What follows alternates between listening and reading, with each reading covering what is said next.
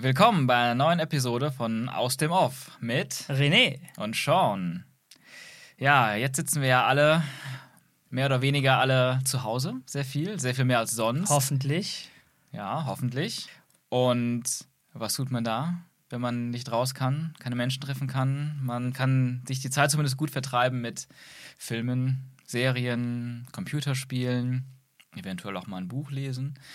Ähm, alles Form, sich zu unterhalten, Geschichten zu erfahren äh, und sogenannten Eskapismus zu betreiben, also seiner Realität, seiner vielleicht, na, vielleicht wieder einer anderen tristeren Realität zu entfliehen.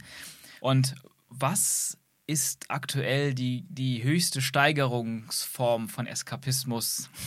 die Möglichkeit der stärksten Immersion gerade Virtual Reality, also wirklich seinem Umfeld komplett, seiner Umgebung komplett zu entrinnen und sich in eine Welt eintauchen zu lassen oder in eine Welt einzutauchen auf eine ja, Weise, die, die ähm, ein, ein flacher Bildschirm so nicht bieten kann. Und René und ich sind beide sehr fasziniert von Virtual Reality, kurz VR. Und deswegen wollen wir heute mal ein bisschen über unsere Erfahrungen mit VR sprechen und auch einige VR-Games vorstellen, ein wenig besprechen, die uns äh, beeindruckt haben. Es ist halt ganz faszinierend, wie viele tolle Möglichkeiten es gibt, verschiedenartig mit Virtual Reality umzugehen. Und auch hier muss man kurz sagen, es gibt natürlich auf der einen Seite Virtual Reality Spiele und dann aber auch Virtual Reality Filme oder vielleicht eher Filmchen und Videos. Ähm, wir reden aber heute über den Spielebereich um sich das mal kurz vorstellen zu können, falls der eine oder andere nicht genau weiß, was VR ist, worüber wir hier reden, ähm, das ist das, wo man sich diese riesigen Brillen aufzieht oder sogar Helme. Ja, genau. Das äh, sieht immer ganz lustig aus, wenn man die Leute dann im Raum rumfuchteln sieht, die ihre eigene Umgebung gar nicht mehr wahrnehmen, sondern nur an der virtuellen hängen. Mhm. Denn in dieser Brille drin sind zwei äh, eigene Bildschirme tatsächlich ganz nah vor dem Auge und da passieren dann so ganz verrückte Sachen noch mit Linsen, die davor sind, dass das in einer gewissen Weise gebrochen wird, damit äh, dieser Effekt passiert, dass du denkst, das sei in einem peripheren Sichtfeld und ähm, Manchmal hat man da auch Controller noch bei. Das heißt, das sind diese, ja, diese, genau. diese Motion Controller. Äh, da hat man in jeder Hand ähm, noch ja, so, ein, so ein Knüppel, sage ich mal. Das macht ja auch jeder Hersteller irgendwie anders.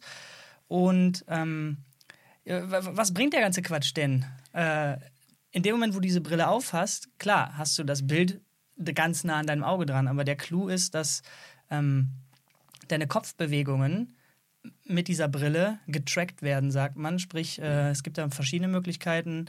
Die PlayStation zum Beispiel, die hat äh, auf den Fernseher dann so eine Kamera, die man da drauf tun muss. Und äh, mhm. die interagiert irgendwie mit Infrarotsensoren oder irgendwie technischen. Ja, die, die, die, nimmt, die, nimmt, ähm, die nimmt dann so Lichtsignale von, von dem Helm. Genau, die auf. von der Brille quasi ausgehen. Genau, und, und es gibt aktuell vier große Player, glaube ich.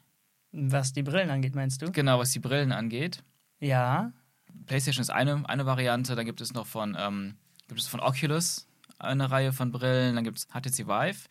Und äh, als jüngsten Player haben wir auch noch von, von Steam, von Valve, die sogenannte Steam Index. Viele benutzen auch, auch unterschiedliche Tracking-Systeme. Da gibt es eben diese Kamera oder ähm, so Infrarot-Tracking-Stationen, die man aufbauen muss.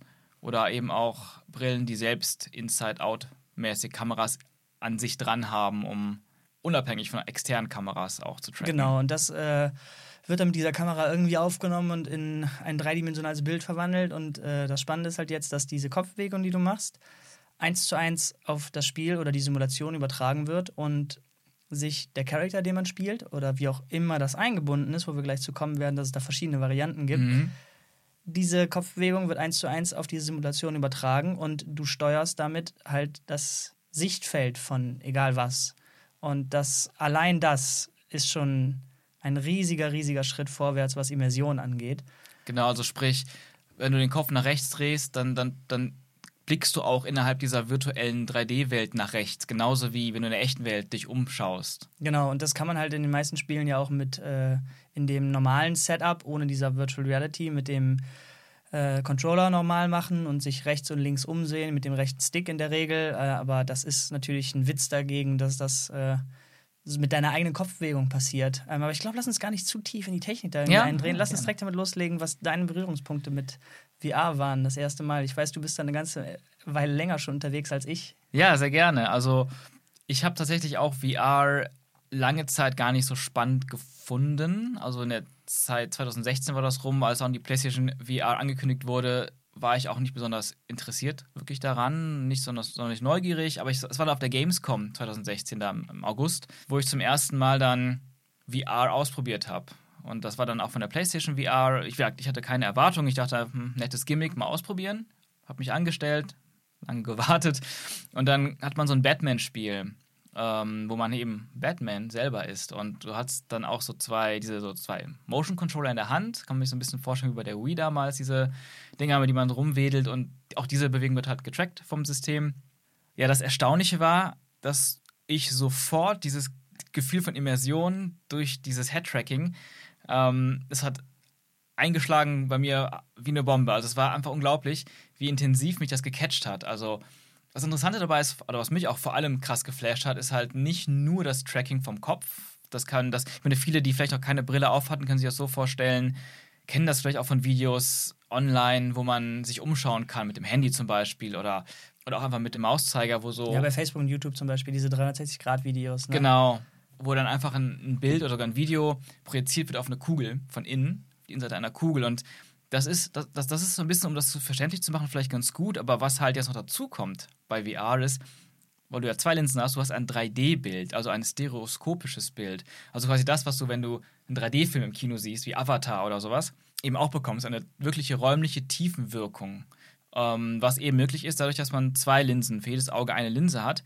Und das verbunden mit der Bewegungsinterpretation deines Kopfes haut nochmal so richtig rein, weil. Ja. Und äh, da kommt noch zu, dass wenn man in einem Spiel ist, was quasi live gerendert wird, dass diese Stereoskopie, von der du eben gesprochen mhm. hast, ähm, ja quasi auch auf deine Kopfbewegung angewandt wird, sage ich mal. Ja. In dem Moment, wo du nämlich deinen Kopf bewegst und auch wenn es nur ganz wenig ist, ein bisschen vor, ein bisschen zurück, dann rendert das Spiel dementsprechend auch das Bild neu. Oder wenn du deinen Kopf leicht nach rechts machst oder wie wir gleich drauf kommen werden, wirklich um die Ecke schauen möchtest, also mhm. also physisch, ich jetzt möchte um die Ecke schauen, genau. mache diese Bewegung, dann wird das Bild darauf halt angepasst. Und das hast du in einem 360-Grad-Video nämlich auch nicht. Genau, da, da bist du an einem fixen Punkt bei einem 360-Grad-Video, bei VR, bei richtigem VR-Erleben, bei einem Spiel, hast du eben wirklich, theoretisch kannst du dich frei im Raum bewegen, je nachdem, was die technischen Grenzen natürlich sind, aber das funktioniert und dann habe ich dieses Batman-Spiel gespielt. Und das fängt damit an, mit dem, ähm, ja, du bist Bruce Wayne als kleiner Junge, als, weiß nicht, 10, 11, 12-jähriger Junge, in dem Moment, wo seine Eltern in dieser Gasse in Gotham City von dem oh. Kriminellen äh, äh, erschossen werden. Eine Szene, die wir, die ah, viele von uns natürlich schon in, in vielfacher Ausführung in den verschiedenen Filmen oder Comics oder Zeichentrickfilmen äh, oder Serien oder auch in den Spielen, in Arkham-Spielen ähm, erlebt haben immer wieder aufs Neue und immer wieder ist es ein bisschen anders. Jeder Regisseur interpretiert, interpretiert diese Szene auch ein bisschen anders oder stellt sie anders dar. Und jetzt hatte man aber zum ersten Mal die Möglichkeit, man ist Bruce Wayne, man aus den Augen des Kindes siehst du seine Eltern und das muss ich einfach mal beschreiben. Also allein erstmal dazu stehen in dieser Gasse und du guckst hoch und du siehst halt neben dir diese, du stehst in dieser Straßenschlucht und du guckst hoch und du siehst gigantisch hohe Gebäude. Und das ist halt die Sache. Zusammen mit der 3D-Wahrnehmung, mit diesem räumlichen Sehen, wirkt alles auch groß. Das heißt, auch mal als Beispiel, wenn ein, wenn ein Monster vor dir steht oder ein, ein, ein Mensch oder auch ein, ein Dinosaurier oder was auch immer, diese Dinger sehen auf dem Fernseher in 2D ja eben so klein aus, wie, wie der Fernseher eben ein, ein, ein, so ein Bild darstellt, aber in VR sind die eins zu eins lebensgroß. So nimmst du die wahr. Und das ist das Krasse. Also ich stehe da als kleiner Bruce Wayne, meine Eltern sind halt größer als ich. Ich sehe aus den Augen eines, eines kleinen Jungen die Situation und, und dann, dann ist es halt natürlich auch sehr, sehr erschreckend, wenn dann deine Eltern sterben und dann dieser, dieser Verbrecher kommt dann auch nah an dich ran und redet mit dir. Sein Gesicht kommt direkt mhm. Zentimeter vor dein Gesicht. Man, man, weicht automatisch zurück, damit er einem nicht zu nahe kommt. Das ist unglaublich. Ja, und dann springt man weiter, dann ist man erwachsen. Das war wie ein Rückblick. Man ist dann plötzlich ähm, der erwachsene Bruce Wayne in seiner Wayne Manor, in seiner Villa und steht in einem großen Saal, da ist alles mögliche, Klavier, Bücher und alles mögliche ist groß, Alfred läuft irgendwo da rum und ja, und einfach da dieses Gefühl, in so einem riesigen Raum, in so einem riesigen Saal zu stehen, du fühlst es, du guckst nach oben, um die Decke zu sehen. Und die Decke ist meterweit über dir. Also das, das ist unglaublich.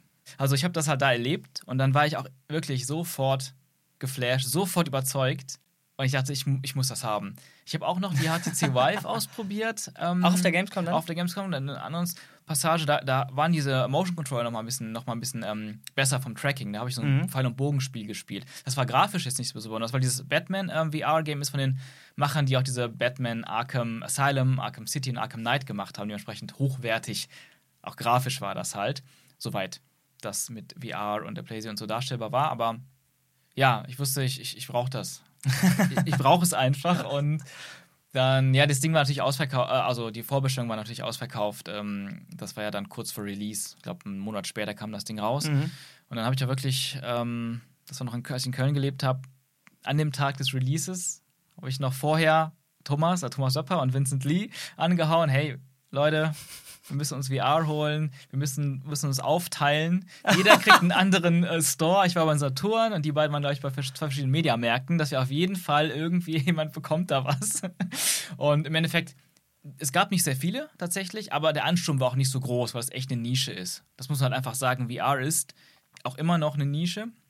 Ähm, aber ich habe eins bekommen und ja, seitdem habe ich echt viele spannende VR-Erfahrungen gemacht und natürlich habe ich mich auch mal was eine tolle Sache dabei ist, auch immer Leuten, die es nicht kennen, das mhm. zu präsentieren, das zu zeigen, erleben zu lassen. Und so habe ich das natürlich auch dir vor gar nicht allzu langer Zeit gezeigt. Genau, wie war das für dich? Du hast, glaube ich, zum ersten Mal überhaupt VR da ausprobiert, oder? Nee, nicht ganz. Also, äh, ja, ich sag mal so, mit dir zusammen, also du hast mich da schon quasi entjungfert, also das war das erste Mal richtig VR, aber mein allererster Berührungspunkt war, glaube ich, auch um 2016, 2017 rum, aber ganz, ganz F. Also da haben wir äh, auf einer kleinen Konferenz äh, so eine Google Cardboard gehabt. Das mhm. ist äh, ein tatsächlich ein Pappkarton, ja. der von Google kommt und den kann man dann falten. Äh, das Ding kannst du dir auch runterladen, glaube ich, und dann quasi auf eigene Pappe übertragen. Also äh, sehr leicht zugängliche VR-Technologie.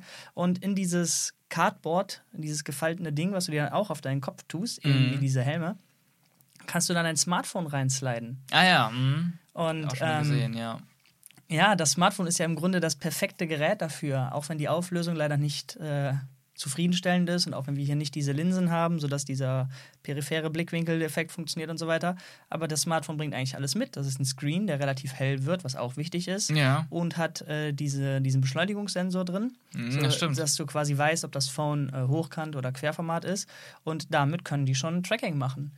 Ja. Und äh, darauf hatten wir dann so eine, ja, eine ganz ganz Effe-Simulation, äh, wo auch ganz, gar nicht, ganz, ganz was? Ganz Effe? Eine ganz Effe-Simulation. Was heißt denn Effe? F, F ist, F ist, äh, da, da kann man nicht viel machen. Also es gibt äh, F, F. Kennst du Effe nicht? Nee, kenne ich nicht.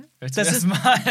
was? Da, da, da, da geht quasi nicht viel. Das ist eine ganz einfache Simulation gewesen. Okay. Und ähm, ja, verstehe. Und naja, du hast quasi nur äh, die Auswahl gehabt zwischen, glaube ich, drei Szenarien. Und ich hatte natürlich das Unterwasserding gekriegt, mhm. ähm, wo man tatsächlich unter Wasser ist, im offenen Meer. Und ja. Ah. Da komme ich irgendwie nicht so gut klar mit.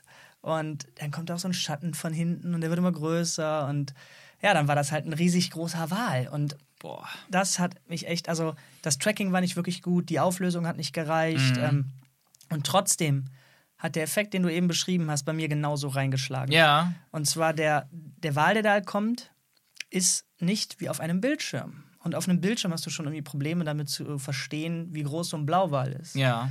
Ähm, und da gibt es ja dann diese berühmten Bilder, wo ein Taucher mit sehr langen Flossen dann daneben ist und man mhm. dann da sieht, wow, ich weiß, wie groß so ein Mensch ist mit 1,70, 1,80, ich kenne diese Flossen vielleicht sogar. Ja. Und dann ist daneben dieses riesige, riesige Tier. Und trotzdem ist es ja was, wenn man es was, nicht erlebt hat, ja, dann kann man das nicht nachvollziehen. Mhm. So.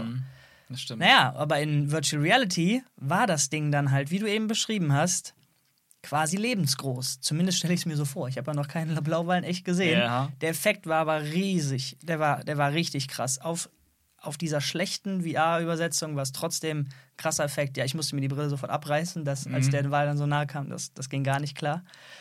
Ähm, und dann habe ich es auch eigentlich nicht mehr angefasst. Also ja. VR war für mich so, ja, okay. Also, Wahrscheinlich eher so Spielerei, ne, in den Gedanken. ja, oder? nicht so krass, aber irgendwie habe ich auch immer so ein bisschen gelesen und gehört, ja, die, das Tracking ist noch nicht so weit, dieser, die, die Auflösung ist noch nicht so weit Mhm. und ähm, die Spiele sind vor allen Dingen noch nicht so weit und naja. Ja, gut. Mhm. Und ja. dann, ja, vor wie vielen Wochen war das jetzt? Ein paar Wochen nur. Mhm. Ähm, hast du mir dann VR mal gezeigt. Ich hab schon, wir haben schon öfter mit drüber gequatscht und meinte so, ja, hier Resident Evil, ne? Oh ja. Aha. Da, das- da meinst oh du, ja. das sei das Gruseligste, was du je erlebt hast. Und Nicht ich nur so, das Gruseligste, sondern auch das, ähm, es ist eine der besten Spielerfahrungen, die ich je erlebt habe. Oh ja, So okay, okay, darüber, darüber reden wir gleich. Denn Ja. Du wolltest natürlich äh, mich erstmal mit ein paar kleineren Sachen abholen. Du hast mir Mhm. dann auch so eine Simulation gegeben, wo man im Grunde nur sitzt und zuschaut. Und das war auch so ein Unterwasserding. Wieder unter Wasser, dein, dein, dein Ding, ne? Ja, aber es war ja nicht so ein offenes Meer. So, Ja. Da war es ja quasi in so einer Schlucht drin und wurdest da mit so einem, mit so einem Käfig runtergelassen. Ja. Und irgendwann kommt ein Hai und der äh, am Ende wird es natürlich ziemlich dramatisch und der macht deinen Käfig kaputt und versucht dich irgendwie zu beißen. Ja. Habe ich ganz gut abgehabt. Ähm, dachte dann, ja los, gib mir das nächste, gib mir das nächste. Mhm. Und ich weiß gar nicht, ob du mir direkt dann Astrobot gezeigt hast oder. Also ich, ich ganz kurz mal dazu, was interessant ist halt auch diese, diese ähm, Simulation, das war PlayStation Worlds, wo es verschiedene Games gibt, unter anderem so das Unterwasser, äh, Unterwasser Experience. Ähm, da kann man zum Beispiel selber nicht wirklich viel machen. Ne? Das Ja. ist eher wie, also man schaut sich das an. Man, es ist nicht nur ein Film, der abläuft, weil du dich eben auch nach vor, nach hinten bewegen kannst. Du kannst quasi einen Kopf aus dem Käfig rausstecken, wenn du magst. Nee, genau das eben nicht. Also, doch, doch das, das geht. ich habe es gemacht, dann war vorbei. Dann war das ja, irgendwann, irgendwann ist eine Grenze natürlich Genau, da. Ne? aber, aber wie du schon sagst, also man kann, sich, man kann sich im Grunde mit seinem Körper quasi frei Mhm. bewegen. Das spielst du oder erfährst du im Sitzen. Und äh, es wird tatsächlich gerendert, sodass dieser Stereoskopie-Effekt da ist, den wir Mhm. eben hatten. Und nachher kommen, fliegen auch so Quallen an dir vorbei und die sind dann wirklich an deinem Kopf dran und so. Und dann Mhm. kommen Steine, die von oben fallen und so weiter. Genau, genau. Und, und die Sache ist halt, man kann aber sich selbst als Figur, als Spielfigur quasi nicht bewegen oder mit irgendwas interagieren. Das ist quasi so eine Art von, von VR-Erlebnis, was man haben kann. Und, aber bei vielen, bei den meisten anderen, fast quasi eig- eigentlich allen anderen Spielen, ähm, hat man natürlich auch verschiedene Arten der Interaktion. Bei Batman zum Beispiel konnte ich mich auch nicht bewegen, aber ich konnte mich ähm, mit diesen Motion Controllern konnte ich Sachen machen. Ich konnte da zum Beispiel so ähm, diese Batarangs werfen. Äh, das war auch ein ziemlich cooles Gefühl. Oder wenn man sich bei Batman zum Beispiel bewegt, dann habe ich mich, musste ich mich teleportieren. Also konnte man so ähm, zwischen festgesetzten Stationen hin und her springen. Aber es geht natürlich noch viel weiter. So weit, dass man wirklich ganz direkt mit dem Controller so eine Figur oder sich selbst bewegen kann. Was dann nochmal, würde ich mal sagen, eine größere Herausforderung für für den Spieler auch ist. Ähm, da kann man, glaube ich, ganz gut einhaken. Du als nächstes hast du mir, glaube ich, ein Spiel gezeigt, äh, dieses, dieses Puzzle-Spiel, ne? Ich weiß nicht mehr, wie es Ah, heißt, aber. Static oder Static. Static, okay. Äh, das ist auch ein Spiel, wo man im Grunde nur sitzt. Mhm. Ähm, und jetzt wird das quasi das nächste Element eingeführt, nämlich dass dein Controller ja auch trackbar ist. Und da rede ich von dem normalen PS4-Controller in dem Fall, Mhm. nicht die Motion-Controller. Und den hast du ganz normal in der Hand. Und weil der eh schon Tracking hat, ähm, damit du in einem Autospiel oder so mal links, rechts lenken kannst oder so, also wirklich mit den Händen so Mhm. das Ding drehen kannst. Genau, was du eben bei den Handys angesprochen hast, dieses ganze ähm, System, was da das, die, die, die, die Drehung und Ja, genau. Lage des Handys berechnet, sowas ist ja auch in, ist auch in dem Controller direkt Genau. drin. Und das können VR-Games natürlich auch nutzen. Und äh, jetzt dieses partikuläre Spiel, was da Static oder wie das hieß? Genau, Static. Da sitzt du und äh, die Story ist auch recht rudimentär, wenn man die überhaupt so nennen mag. Und zwar äh, du, bist du in irgendeinem Testszenario, wo Wissenschaftler irgendwas mit dir vorhaben. Genau. Und du sitzt da auf dem Stuhl und in deiner Hand, also in meiner Hand quasi, Ja. halte ich einen ein Kasten. Mhm. Und äh, der ist quasi, wird simuliert von dem Trackpad, ach, von dem, von dem Controller, den du in der Hand hast. Und naja, den kannst du drehen, wie du den Controller dann drehen kannst und kannst dir von allen Seiten angucken. Kannst dann auch quasi deinen Kopf bewegen und äh, dann quasi von der anderen Seite drauf schauen. Und als wenn man sich den halt Controller angucken würde, nur dass halt anstelle des Controllers in der, in der virtuellen Realität diese Puzzlebox da ist. Genau, und das Interessante auch ganz kurz, deine Hände sind quasi da drin, die sind darin gefangen. Ah ja, Ja, das ja. ist so, deine, deine, deine Hände sind in dieser Box und die kommen, du krieg, kriegst sie gar nicht raus. Das heißt, du bist immer an den Controller, auch wie du den Controller eben auch hältst, in dieser Position fest. ja. Also die Hände sind drin fest, du kannst natürlich bewegen. Ja, klar, also ich in der echten Welt kann natürlich den Controller loslassen, aber in der Simulation sind die Hände fest damit verdrahtet quasi. Mhm. Und naja, dann kannst du äh, die Trigger ziehen, du kannst die Knöpfe drücken, äh, du kannst mit dem Trackpad, glaube ich, noch ein paar Sachen machen da drauf. Und ja, dann siehst du halt den Effekt davon auf dieser Puzzlebox. Und ähm, ich weiß nicht, wer Chris Ramsey, den YouTuber, kennt, aber genau so ein Ding ist das. Das ist halt echt eine Puzzlebox, mhm. wo du in einer bestimmten Sequenz bestimmte Sachen tun musst. Und das ist halt so ein Trial-and-Error-Ding. So, du versuchst Sachen und siehst, was passiert und dann irgendwann löst du dieses Puzzle. Und davon gibt es irgendwie drei, vier Level, aber ich habe, glaube ich, nur. Sogar, sogar mehr, zehn Level mindestens. Ja? Also es ist echt gut, wird auch, wird auch immer komplizierter und, und auch es ist super kreativ. Also jedes Mal hast du ganz neue Herausforderungen und Rätsel in der Box. Später wird dann auch sogar die Umgebung eine Rolle spielen, dass du wirklich umgucken musst, um Sachen hm, okay. zu, zu verstehen und zu lösen. Also es ist echt cool gemacht. Und ich fand, es hat auch so einen gewissen Half-Life Portal Flair oh, gehabt. Okay. So durch dieses Testszenario und wie ein bisschen mit denen geredet wird, die Wissenschaftler reden mit dir und der Look so ein bisschen, dieses cleane Portal-mäßige. Also es ist nicht von, von Valve, aber habe mich so ein bisschen daran erinnert. Okay. Aber das habe ich relativ schnell übersprungen, weil ich ja eigentlich, ich wollte ja zu den richtigen Spielen. Genau, also ne, ne, nächste Etappe war dann. Ähm, genau, da habe ich dann dieses, diesen, diesen Racer gespielt. Wie hieß der noch? Ich habe es mit dem Namen. Wipeout. Wipeout. Wipeout. Das ist ein, so ein, auch eigentlich ein Remaster von, glaube ich, PS3-Spielen oder PS2 oder PS3-Spielen, die dann, also sind irgendwie drei Spiele, die als Remaster-Paket dann irgendwann auf PlayStation 4 veröffentlicht wurden und die haben dann nachträglich ein paar Monate später gratis ein VR-Update mitgeliefert, das dann quasi das ganze hm. Racing-Spiel mit der Brille spielen konntest. Okay. Das Krasse hierbei ist, ähm, dass du halt, das ist so ein Racer in einem sehr futuristischen Setting. Die Dinger haben auch keine Räder quasi. Du bist auf sehr äh, holprigen Bahnen quasi unterwegs. Also wie, ähnlich wie bei F-Zero, würde ich mal Ja, genau, so ein modernes F-Zero irgendwie. Und naja, das Game will dir halt unglaubliche Geschwindigkeiten vorgaukeln. Mhm. Und da kommen wir zu einem recht, ja, recht schwierigen Thema bei VR, nämlich der Motion Sickness, ähm, was mhm. Bewegungsübelkeit äh, äh, quasi ist. Ja. Und das hatte ich bei dem Spiel tatsächlich dann zum ersten Mal. Bis dahin dachte ich mir schon, oh, okay, die, die Wassersimulation hat gut funktioniert. Gut, Motion Sickness jetzt bei dem Puzzlespiel war quasi ähnlich gegeben. Das Problem ist, dass dieses Spiel dir vorgaukelt, du bewegst dich sehr, sehr schnell nach vorne. Mhm. Und sowohl deinem Sehsinn als auch deinem Hörsinn ähm, wird vorgegaukelt, dass du dich eben so schnell bewegst. Dein inneres Ohr, dein Balancesinn erfährt aber keine externen Stimuli, die das irgendwie bestätigen. Mhm. Und das ist sehr individuell von Person zu Person, aber bei vielen ist das dann quasi ab einem bestimmten Zeitpunkt ist diese Diskrepanz, die dann in deinem Kopf da quasi entsteht, dieses Mismatch an Informationen. Ja. Ich sehe was, aber meine Balance sagt mir was ganz anderes da dreht das Gehirn irgendwie ab und man, einem wird übel. Hm. Ich weiß nicht genau, ob es wirklich daran liegt. Liegt es daran? Grundlegend ist es halt einfach so.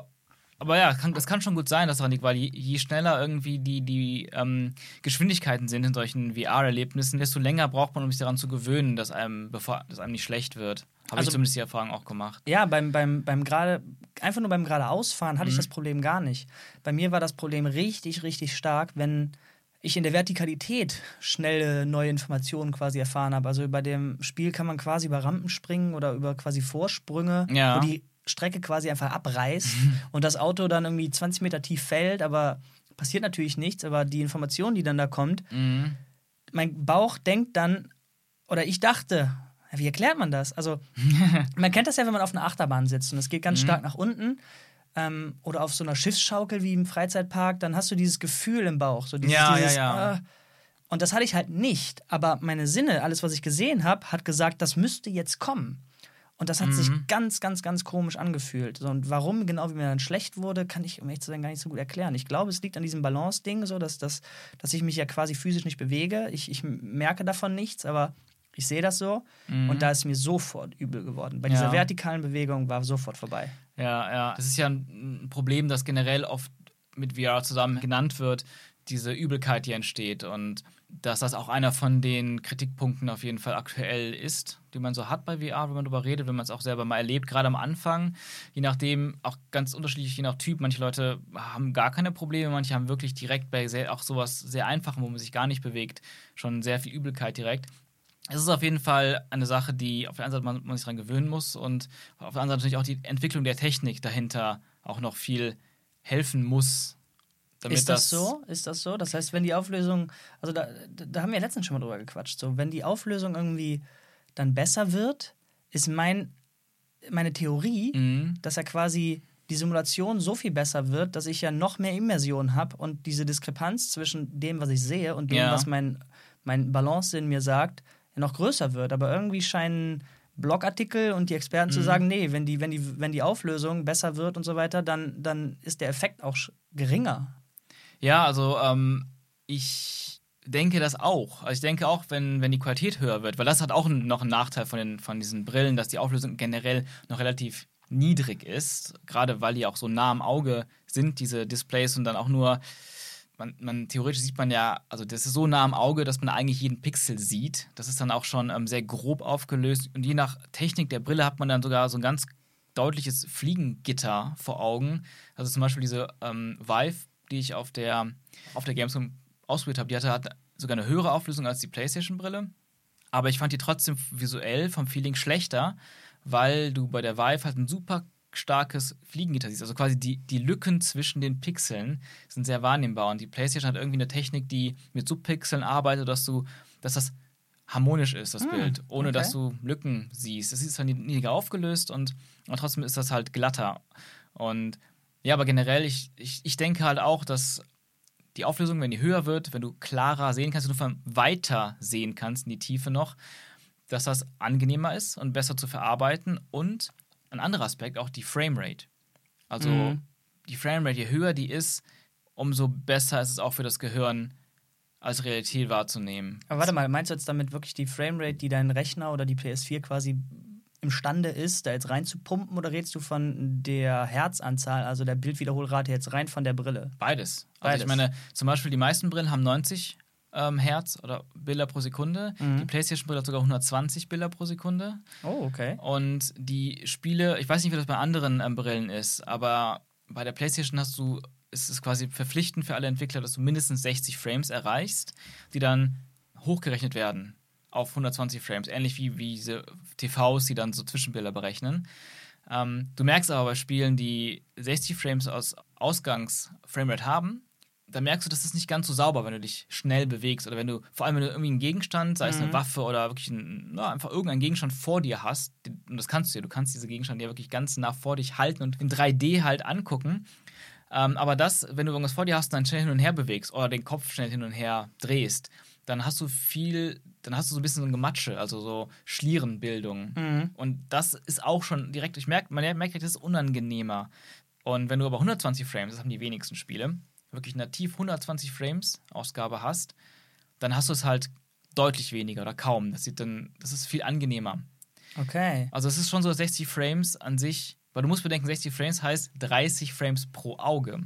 Das ist halt eigentlich super langsam. Und 120 Frames wären zumindest 60 Frames pro Auge. Ich denke, wenn du wirklich, wirklich super smooth sein willst, sodass das Gehirn auch weniger belastet wird, dann 240 Frames. Wieso, wieso, wieso 30 pro Auge?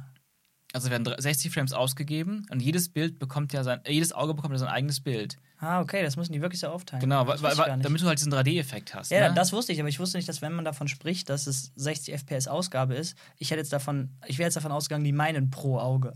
Aber da haben wir jetzt ja quasi eine technische Limitation beziehungsweise ein technischer Fortschritt, der das auf jeden Fall noch besser werden lässt. Dazu finde ich aber auch interessant, wie die Entwickler und Spielehersteller damit umgehen und in ihren Spielen oder Simulationen oder was auch immer man da macht, mhm. halt gegen diese Motion Sickness ankämpfen. Ja. Und äh, da werden wir jetzt wahrscheinlich in den Spielen, die wir jetzt dann gleich vorstellen werden, äh, dann im Einzelnen nochmal drauf kommen, sonst springen mhm. wir jetzt so ein bisschen hin und her. Ja, gerne. Ähm, sprich, bei jedem Spiel werden wir darauf eingehen, wie die mit Motion Sickness umgehen mhm. oder ob Motion Sickness hier überhaupt ein Thema ist. Man kann jetzt mal rückwirkend dir bei dem Puzzlespiel Static, ja. ähm, ist es ja gar kein Problem weil sich der Charakter absolut nicht bewegt. Mhm. Das Einzige, was sich bewegt, bist du mit deinem Kopf und das wird eins zu eins auf die virtuelle Realität übertragen. Genau. Und es gibt keine andere Bewegung, sprich, hier, hier gibt es keine Motion Sickness. Ja, ich, bin, ich kann mir vorstellen, dass auch das Leute ähm, Übelkeit bringen kann. Auch selbst diese sagen wir mal, relativ einfache Art der Bewegung, wo man sich wirklich nur umguckt oder den Controller bewegt. Aber ich kann mir das schon vorstellen, dass einfach automatisch, wenn man da reingeht, in die Matrix quasi. Okay. Ähm, kann ich mir vorstellen. Also ich weiß nämlich zum Beispiel auch in diesem ähm, Unterwasser-Level, Unterwasser-Experience, die ich dir jetzt gezeigt habe, die ich auch als erste dann ausprobiert habe zu Hause, ähm, dass ich schon irgendwie, mein Herzschlag war höher. Ja, aber da hast du ja eine Bewegung. Also da ist dieser Käfig, der nach unten Ja, gut, geht. stimmt. So, und das bei das macht es nochmal Also intensiver. zumindest wäre das, äh, das Buzzword Motion Sickness bei dem Spiel Static äh, absolut fehl am Platz, weil sich ja im Grunde nichts bewegt. Wenn Mhm. einem trotzdem übel wird, ähm, liegt es, glaube ich, einfach generell an vielleicht der Auflösung der Brille oder generell, dass man einfach ein Problem hat, dass man gerade in einer anderen Realität irgendwie Ja. ist. Ähm, Ja. Aber sollen wir mal dann auf das nächste Spiel, was du mir Sehr gezeigt gerne. hast, eingehen? Sehr, sehr gerne. Denn das hat mich richtig umgehauen. Ich wollte zwar dann weiter zu Resident Evil, aber ich musste unbedingt noch ein paar Level bei Astrobot spielen. genau, ich habe dich noch nicht gelassen, weil Resident Evil halt nochmal ein bisschen mehr ja, abverlangt Ja, von einem. Ja, du musst ich- dich da erst hinarbeiten. ich musste erst durch die äh, Boo VR, äh, das Boo VR Bootcamp musste ich durch. Nice. Astrobot. Astrobot ist ein Plattformer. Ähm, sprich, es kann man am einfachsten vergleichen mit Super Mario Odyssey. Mhm. Nur, dass man einen kleinen süßen Roboter spielt. Und zwar spielt man den mit seinem Controller, wie man Super Mario spielt. Mhm. Der Clou ist, dass die Kamera hinter Super Mario quasi fix hinterhergeht. Du kannst die mit dem rechten Stick auch noch beeinflussen und die Kamera quasi drehen. Bei Astrobot ist das aber anders. Da ist die Kamera bzw. der Charakter, den man selber verkörpert, Mhm. ähm, auf einer Art Schiene hinter dem Roboter. Genau. Und ich als Spieler, also ich als, als der Observer, wie man sagt, das ist das Observer-Genre, der Typ, der zuschaut, Ja. ich kann mich in dieser virtuellen Realität mit dem Kopf frei umschauen und auch wieder dieses vor und zurück mit meinem Kopf, seitlich und so weiter. Man kann sogar aufstehen, was an manchen Stellen sinnvoll ist. Und der kleine Roboter, der rennt halt irgendwie dann da durch die Gegend. Und das Level ist um meinen Kopf quasi herumgestaltet. Und wenn ich mit diesem Roboter weitergehe, mit dem linken Stick mich fortbewege, dann zieht er irgendwann diesen Observer auf einer unsichtbaren Schiene hinter sich her. Mhm. Und da hatte ich am Anfang auch schon so ein bisschen mit Übelkeit Ja, ja. Zu kämpfen, ähm, weil da wieder Mhm. eine Bewegung mit reinkommt, die ich nicht mal selber so richtig gesteuert habe. Ja, weißt du? ja. Und ja, das ist, geht wieder in das äh, in, in die Schiene Motion Sickness rein, habe ich aber ganz gut verkraftet und mich relativ schnell dran gewöhnt. Mhm. Und ja, dann macht man das, was man in einem Plattformer halt tut. Man springt durch die Gegend, man sammelt Münzen, man äh, muss seine Freunde, glaube ich, retten. Genau, also die, die Grundstory ist so ein Science-Fiction-Szenario. Man fliegt anfangs in dem Opening mit so einem, mit seinem Raumschiff, mit ganz vielen kleinen Robotern ist man unterwegs und dann kommt irgend so ein böser, ja, so ein, so ein Gegner, der irgendwie auch so ein Sci-Fi-UFO-mäßiges Ding ist, der auch natürlich der Endgegner am Ende ist, der das Raumschiff dann zerstört und alle kleinen Roboter werden verteilt auf verschiedene Welten im Universum und du musst dann quasi die alle retten. Also das Spiel heißt ja auch Astrobot Rescue Mission. Ah, okay. Und die sind halt auch überall in den Leveln versteckt. Die kannst du dann, manche sind sehr offensichtlich und manche sind dann sehr versteckt und die musst du dann auch alle noch, noch retten und befreien. Also da, wo du es gespielt hast, du hast ja mein, meine Safe Games quasi gespielt, Mhm. da habe ich die schon befreit, deswegen waren die dann nicht mehr da. okay, ja, wir haben uns ja eh die ganze, also ich habe mich jetzt nicht groß auf Story eingelassen. Genau, Story ist, genau, das ist wie bei Mario, das ist nur so ein Rahmen. Das, das Wichtige ist das Gameplay und die, das Leveldesign. Ja, und das, also, das war unglaublich gut. Jede dieser einzelnen Welten geht sehr, sehr, sehr kreativ mit dem um, was VR zu bieten hat. Und Mhm. hat echt, also ich habe ja nicht mal alle Level gespielt. Ich hoffe, ich darf mich da irgendwie nochmal für einen Nachmittag in deinem Wohnzimmer verschanzen Ja. und äh, das ganze Game mal durchhauen. Ähm, jetzt kommt nämlich äh, das hinzu, was wir eben schon bei Static besprochen haben, nämlich dein Gamepad. Mhm. Du kannst natürlich mit dem Sticks, äh, mit dem linken Stick rumlaufen, mit X springst du, mit, mit Viereck haust du und so weiter. Also damit steuerst du den kleinen, den kleinen Roboter. Ja, Und zusätzlich kriegst du aber in jeder Welt noch andere Aufgaben mit diesem Pad, denn das Pad ist ja auch trackbar. Und genau. äh, beispielsweise kann man da dann äh, eine kleine Wasserpistole quasi steuern. Mhm, Also zum Verständnis, man sieht das Pad in dieser virtuellen Genau. Welt. Da, wo das auch echt ist, siehst du auch eine 3D-Darstellung, bisschen Science-Fiction abgegradet, äh, diesen Controller vor dir. Ja, genau. Und das, das haben die auch echt, das haben die auch richtig, richtig clever eingebaut, dich äh, quasi darauf vorzubereiten, dass das geht. Denn wenn man in so einem Ladebildschirm ist und sich eine Welt aussucht, dann, dann schwebt der Roboter auch so im Weltall quasi so ein bisschen neben dir und du Mhm. kannst mit deinem Kopf physisch nah rangehen und so Ja. ganz nah an den Rand und dann winkt er dir so süß und äh, du siehst halt auch das Pad dann da und du kannst mit dem Pad zu ihm gehen und äh, mit ihm interagieren. Du kannst ihm halt richtig auch eine hauen, dann fliegt er weg und dann macht er und dann kommt er wieder geflogen. Und am Anfang eines Levels äh, ruft, ruft da so jemand runter, äh, hoch zu dir und dann, dann guckst du runter und hast auf da wo deine Hand quasi ist, mhm. hast du das Pad in der Hand, das Pad ist in der virtuellen Welt auch und da sitzt auf dem Trackpad drauf dieser kleine Roboter. Ja. Und dann springt der halt da runter in die Spielwelt rein und ab dann kannst du ihn bewegen. So, mhm. Das heißt, man wird clever darauf vorbereitet, dass man mit dem Pad auch wirklich was machen muss. Naja, und dann hast du irgendwann diese, diese Spritzpistole quasi in der Hand die musst du dann physisch, wie bei der Wii quasi, äh, in der echten Welt bewegen, um in der virtuellen Welt dann da irgendwas mit zu tun. Dann kannst du aufs Trackpad drücken und dann schießt die halt Wasser. Und damit kannst ja. du Gegner ablenken, du musst äh, so Wasserbecken füllen und äh, alle möglichen Sachen machen. Blumen wachsen lassen. Genau. Es gibt, gibt auch ganz andere Sachen, wie zum Beispiel. Ähm eine Taschenlampe, um, um so einem Geisterlevel Geister irgendwie zu verjagen. Oder auch so, so Ninja-Sterne in so so einem Samurai-Level, mit denen du dann auch extrem schön physikalisch dann so, so Bambusäste und Stämme durchschneiden kannst, indem du die da hinschießt. Aber auch. Aber wie schießt du die dahin? Du hast gerade hier eine Bewegung in, in echt gemacht, das muss er erklären. Ja, genau. Äh, also, man hat auf der Playstation, auf dem Controller ja dieses. Ähm, das Trackpad. Das Trackpad, genau. Und darauf kann man eben flitschen, swipen, also einfach drauf den Fingerleger nach vorne schieben Genau, aber das ist halt so eine, so eine natürliche Bewegung. Das fühlt sich halt dann auch, und das die, in Kombination mit dem, was du dann in der virtuellen Realität siehst, flitschst du wirklich von deinem Controller runter diese, diese, diese Sterne. Genau, genau. Und, und das, da kommt dann so ein Multitasking-Element dazu, dass du da eben mit dem, mit dem kleinen Roboter da rumläufst, mit dem Controller. Und dann gibt es da so Stellen, wo du halt nur hoch kannst, wenn du da Ninja-Sterne rein haust. Und ihm quasi so die Plattform machst. Genau, daraus entstehen dann die Plattformen, wo du dann draufspringen kannst. Teilweise dann sogar an so ja, sich drehenden Holzrollen, wo du dann wirklich auch das Timing hinkriegen oh. musst. Das ist dann wirklich schon anspruchsvoll. Ja, und das Game, das, das ist am Anfang natürlich relativ einfach. Mhm. Aber nachher, ich habe immer ein paar Welten übersprungen und nachher hauen die richtig einen raus. Also, um jetzt mal ein Beispiel zu geben. Du bist in so einer Art Geister-Setting, so mhm. erinnert mich an Luigi's Menschen irgendwie. Und äh, in diesem Level ist das Gimmick, dass dein Pad, wie du schon gesagt hast, eine Taschenlampe ist. Mhm. Und die Taschenlampe hat quasi zwei Funktionen. Zum einen kann die ähm, auf Geister schießen, da musst du aufs Trackpad drücken und ja, dann kommt da so ein Lichtimpuls raus, keine Ahnung, und dann machst du Geister halt weg. Mhm. Und das andere, was du machen musst, ist äh, unsichtbare Plattformen, die so schemenhaft schon zu sehen sind, manche noch gar nicht zu sehen sind. Die musst du quasi mit dem Trackpad, ach, mit, dem, mit der Bewegung vom Controller, als, wie als sei es eine Taschenlampe, suchen. Mhm. Und erst wenn die erleuchtet sind durch dein Trackpad-Taschenlampending, dann kann der kleine Roboter da drauf springen. Wenn du jetzt wieder weggehst, dann werden die Dinger wieder äh, ja, unsichtbar und er fällt da durch.